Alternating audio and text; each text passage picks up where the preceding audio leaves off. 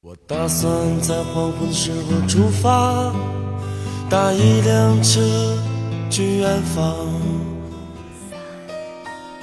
夜晚的声音让炙热的阳光变得遥远，思绪却可以在蝉鸣和青草乡间荡漾。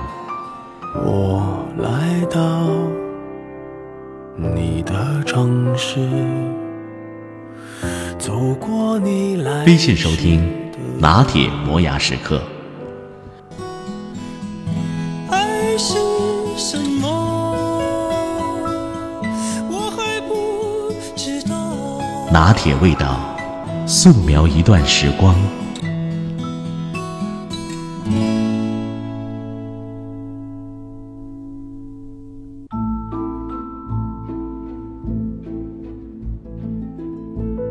有一个朋友，摄影和游记都写得不错，在当地小有名气，经常有报刊杂志约稿采访。我这个朋友是个老好人，但也有可能是单身太久不甘寂寞，他总是能和女编剧、女记者混得很熟，哪管对方的脾气、秉性、样貌都不同，哎，他似乎都能通吃。但后来了解到，却仍然是单身狗一只。更让人心酸的是。好不容易遇到一个心仪的姑娘，吃饭约会的时候却被女记者打电话来盘问，语气盛气凌人，不亚于老婆查老公的岗。这下可坏了好事儿，姑娘扔下一句“无耻”走人了，剩下他对着满桌的菜肴流泪哀叹。或许这就是我的朋友一直找不到对象的原因，因为他的情谊实在太廉价了，心气儿高却又太热情。想捧得美人归，却又没有原则的跟人交往，正是这种准备去吃晚宴，中途又忍不住吃了顿肯德基的人，到头来只能撑着饱肚子看着别人尽享美酒佳肴。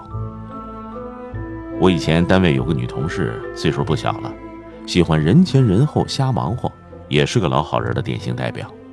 初次见面就能熟络的跟亲戚一样，让我叫她大姐。我还没有醒过神来，对方就递过来一个红包，说元宵节还没有过，这当大姐的得给弟弟发压岁红包。我尴尬的结果，不知道如何应对这突如其来的温暖。不只是对我，几乎身边的人都能够跟他攀得上亲戚关系。领导是他大哥，副领导是他小弟，连打字室里新来帮忙印刷试卷的临时工也成了他的姐们儿。部门里谁结了婚，谁有了小孩，谈了朋友，闹了离婚，他都清楚。工作之余，最爱跟人谈人生、谈生活，好像每个人都跟他有说不完、道不尽的事儿。然而，正是这么一个跟大家都非常熟悉的人，每次有集体活动的时候，都是落单的一个。大家都不愿意跟他住在一起。有时候，得当体面的距离感，才是最让人感觉舒适的关系。由于工作关系，我常常会和陌生人接触，因为不善言辞，又或者说是警惕和保护自己，我喜欢人与人之间的距离，不需要一见面就了如指掌、称兄道弟，更没必要把酒言欢。我想我这种态度经常会把人拒千里之外，给人的第一印象就是不好相处。可是这有什么所谓呢？既然我们不需要进一步的合作，没有任何利害关系，甚至再也不会见面。那报之以和善的微笑就是最好的见面礼，不需要费那么多周折去建立没有用的人际关系，把跟自己不相关的人请到生命中来，白白给自己增添麻烦。也许有人觉得多一个朋友好办事儿，但是性格所致，热情的沙漠和高冷的流水，我更倾向于后者的细水长流。就好像有人喜欢生滚的潮汕粥，而我更喜欢包烂了的米粥。各取所需，喜欢就行了。有时候在家一个人，常常是好几天都不跟人接触，甚至一句话都没有说过。这对我来说是一种轻松的状态。此时此刻，正是静下心来做事情的好时机。如果换了我开头提到的那位仁兄，早就忍不住这寂寞难耐了。洗澡了吗？哦，洗了。吃饭了吗？吃了。稿子写好了没有？写好了。你在看什么书啊？咱们一起看吧。所以不知不觉当中，原本应该对无聊的家常，却变成了“你为什么不接我电话”的拷问。我想到一个词，叫高冷。我在想，这位兄弟为人正直，做人也算靠谱，还有点才情。如果气质上再加上一点高冷，说不定还很抢手的。可是，在当今人人靠关系、处处找存在感的社会，那要冷起来，谈何容易？借口都可以找到很多。像我们在谈工作，我可没把她当女朋友。你觉得我会看上她那样的人吗？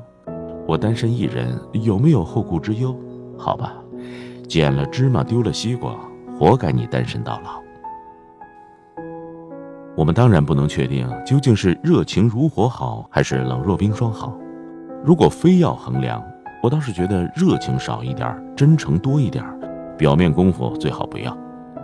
我们经常看别人演讲，往往都会安排一个能说会道的段子手主持大局，而真正的精髓，则要等到嘉宾出现。